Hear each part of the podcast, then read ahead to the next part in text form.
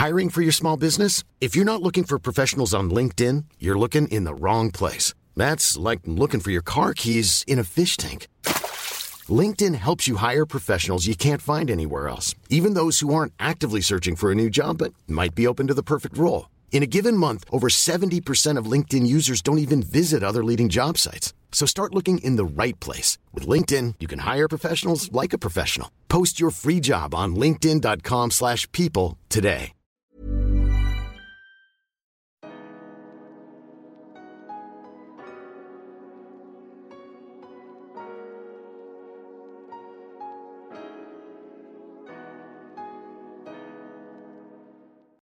Bonjour à tous et merci de me retrouver dans un nouvel épisode de mon podcast Merci Bisous. Dans l'épisode de cette semaine, j'ai envie de vous raconter une anecdote qui m'est arrivée il y a quelques années et qui m'a pas mal marqué à tel point que j'y repense assez régulièrement. Elle pourra peut-être vous paraître anodine, mais c'est quelque chose qui a été assez marquant dans ma vie. Et si vous êtes d'accord, c'est parti. Je commence tout de suite. Nous sommes en 2016. Je reviens de Corse où j'ai effectué une saison dans un hôtel j'ai commencé à travailler dans l'hôtellerie il y a deux ans et là je cherche à acquérir plus d'expérience, notamment à l'étranger. J'ai réfléchi et pour moi le plus proche et donc le moins risqué, c'est l'Angleterre. En plus c'est très safe parce que j'ai déjà un bon niveau d'anglais, j'ai étudié l'anglais, donc je me sens, j'ai pas l'impression que ce soit un gros risque pour moi. Et pour être encore plus safe, je passe par une agence qui m'aide à trouver le travail et le logement.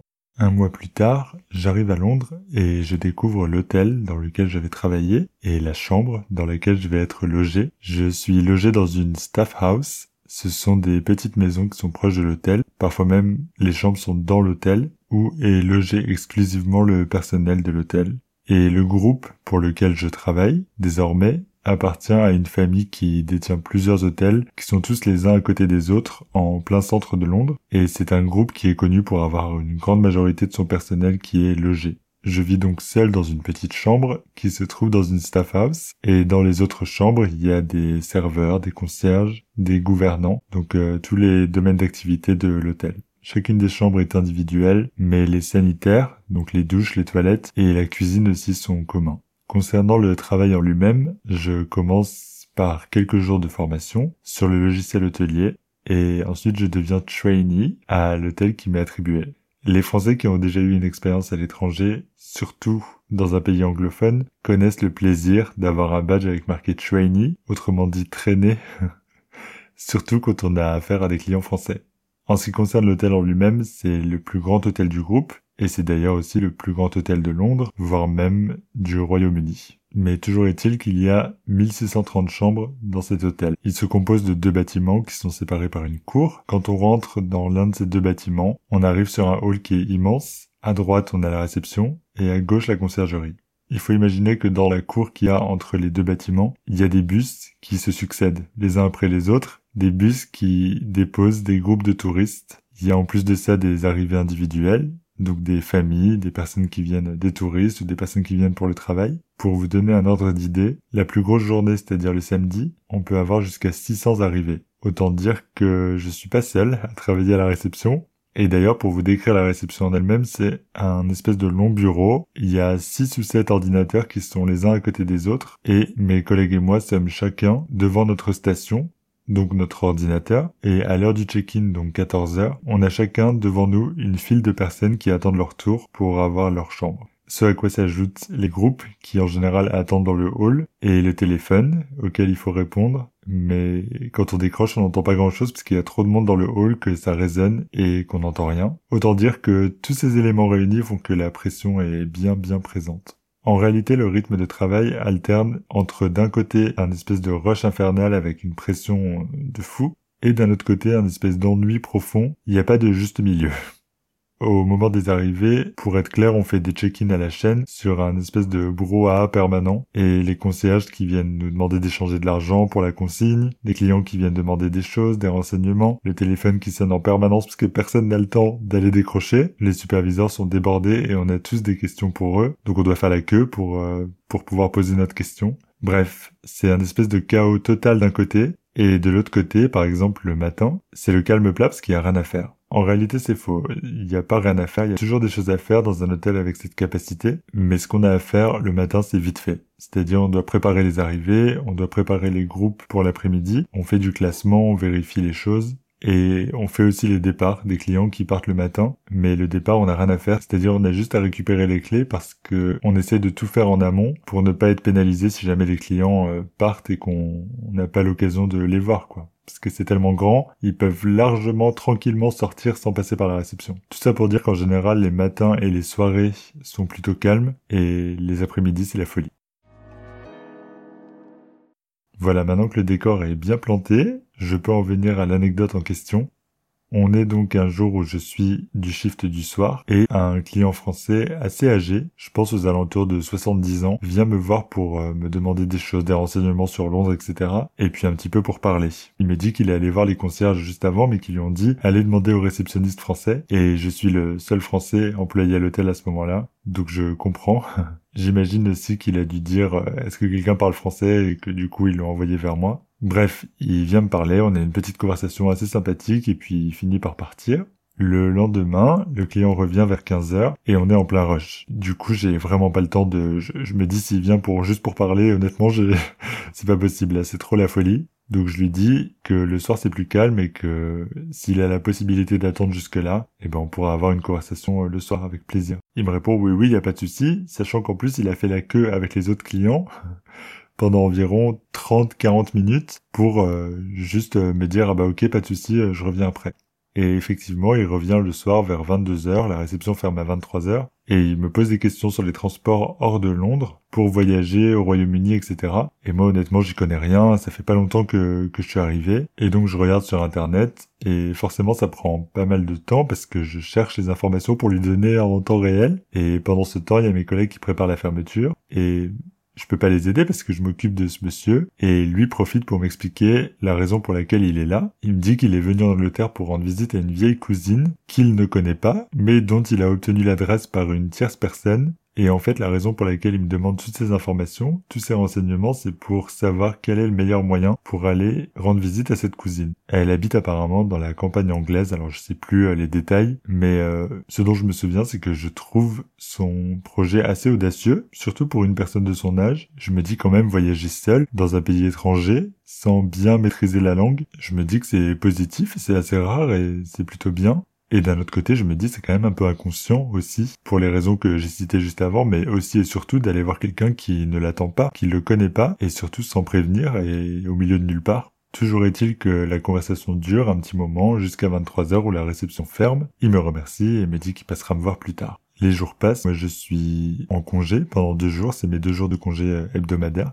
et je reviens en shift du matin et quand j'arrive, mes collègues me disent ah bah il y a le monsieur français euh, qui est venu, il a demandé à te voir et on a dit que tu serais là aujourd'hui. Et en effet, il vient me voir en fin de matinée et au départ on a une conversation tout à fait normale jusqu'au moment où il me dit qu'il doit partir demain qu'il a son séjour prévu jusqu'à demain mais qu'il aimerait prolonger un petit peu. Donc je regarde sur le logiciel et là je vois qu'il était censé partir, en tout cas faire son check-out avant-hier, donc mon premier jour de congé. Et je lui dis, je lui dis mais vous étiez censé partir euh, il y a deux jours et lui, il me paraît très surpris, il me dit que non, et puis après, il devient assez confus, si bien que plus la conversation avance, plus j'essaye de savoir et de comprendre euh, ce qu'il en est, et plus j'ai l'impression qu'on est tous les deux perdus. Et il commence même à me parler anglais. Et là, je me revois lui dire, mais pourquoi vous me parlez en anglais? On parle français, on est français tous les deux. Bref, le résultat reste le même. Il était censé partir il y a deux jours, il veut prolonger, donc je me dis je vais aller au back-office, le back-office, c'est une partie de la réception qui est non visible par les clients. Et je me dis, je vais aller dans le back-office pour demander au superviseur leur avis. Et donc je dis au monsieur, bah euh, vous m'attendez, je reviens dans quelques minutes. Et donc je me retourne, je longe la réception jusqu'à la porte euh, du back-office. Et dans ce court laps de temps, je pense que j'ai dû faire trois pas, j'entends un gros boum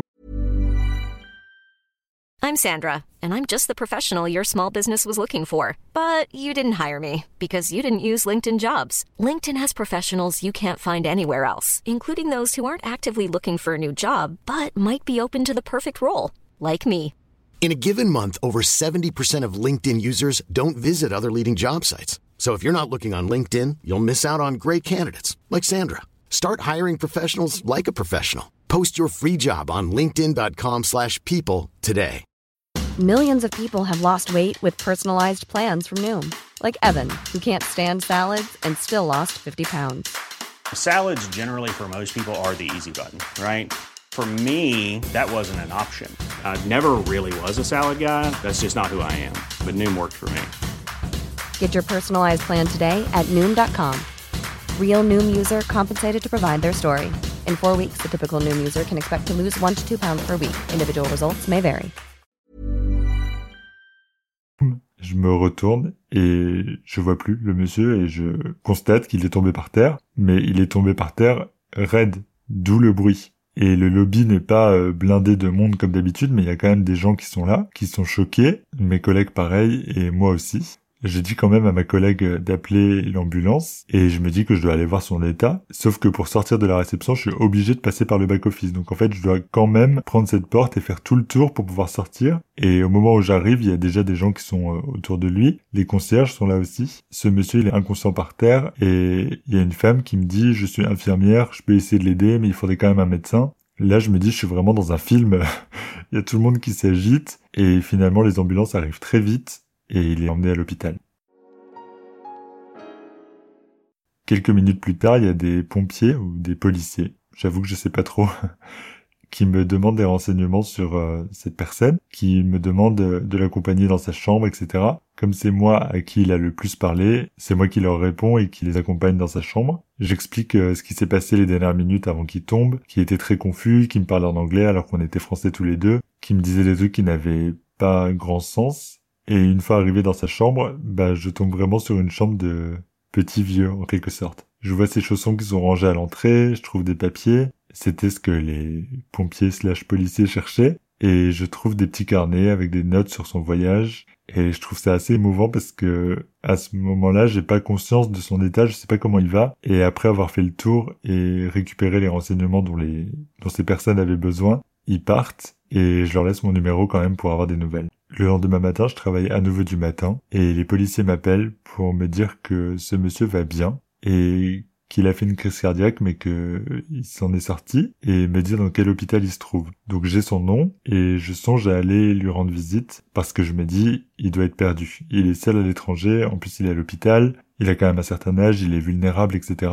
Et donc je demande à ma chef de réception si ce serait ok d'aller le voir. Et je m'attends vraiment à ce qu'elle me réponde, ben non, c'est hors cadre du travail, on va pas voir les clients en dehors de l'hôtel. Mais au contraire, elle me répond, ben je trouve que c'est une très bonne idée. Et du coup, je suis encouragé, je suis un peu galvanisé par ça et je décide d'y aller en fin d'après-midi, juste après le travail. Je vais à l'hôpital, je me rends dans le service concerné et je tombe sur une très grande pièce avec juste des lits séparés par euh, des rideaux. Et je donne son nom à l'infirmière qui est là. Elle me demande si je suis de la famille, je lui réponds que non, je lui explique la situation et elle me répond qu'elle voit qui c'est, qui va bien, mais que je peux pas le voir parce que je suis pas de la famille. Et en même temps, pendant qu'elle me dit ça, j'entends sa voix à ce monsieur qui demande quelque chose et donc je dis à l'infirmière mais c'est lui là qui parle. Et je pense qu'elle est à ce moment-là un peu euh, rassurée que je l'ai reconnu et elle me dit bon bah ok venez.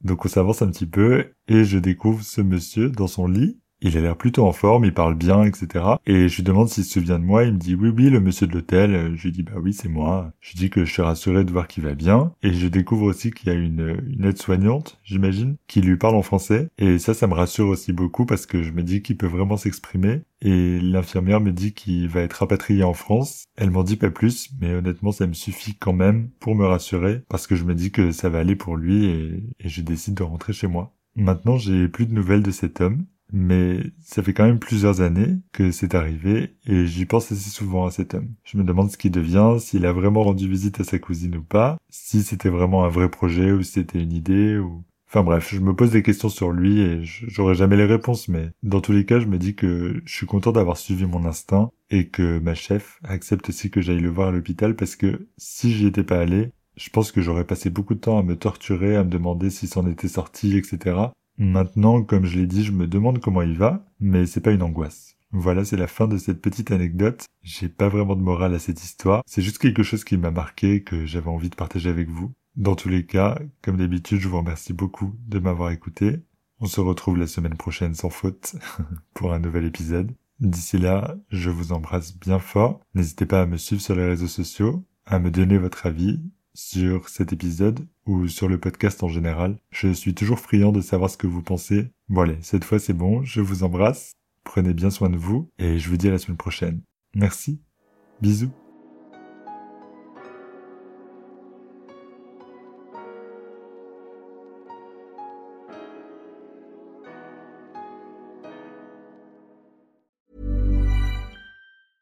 Even when we're on a budget, we still deserve nice things. Quince is a place to scoop up stunning high-end goods for 50 to 80% less than similar brands. They have buttery soft cashmere sweaters starting at $50, luxurious Italian leather bags, and so much more. Plus, Quince only works with factories that use safe, ethical, and responsible manufacturing. Get the high-end goods you'll love without the high price tag with Quince. Go to quince.com/style for free shipping and 365-day returns.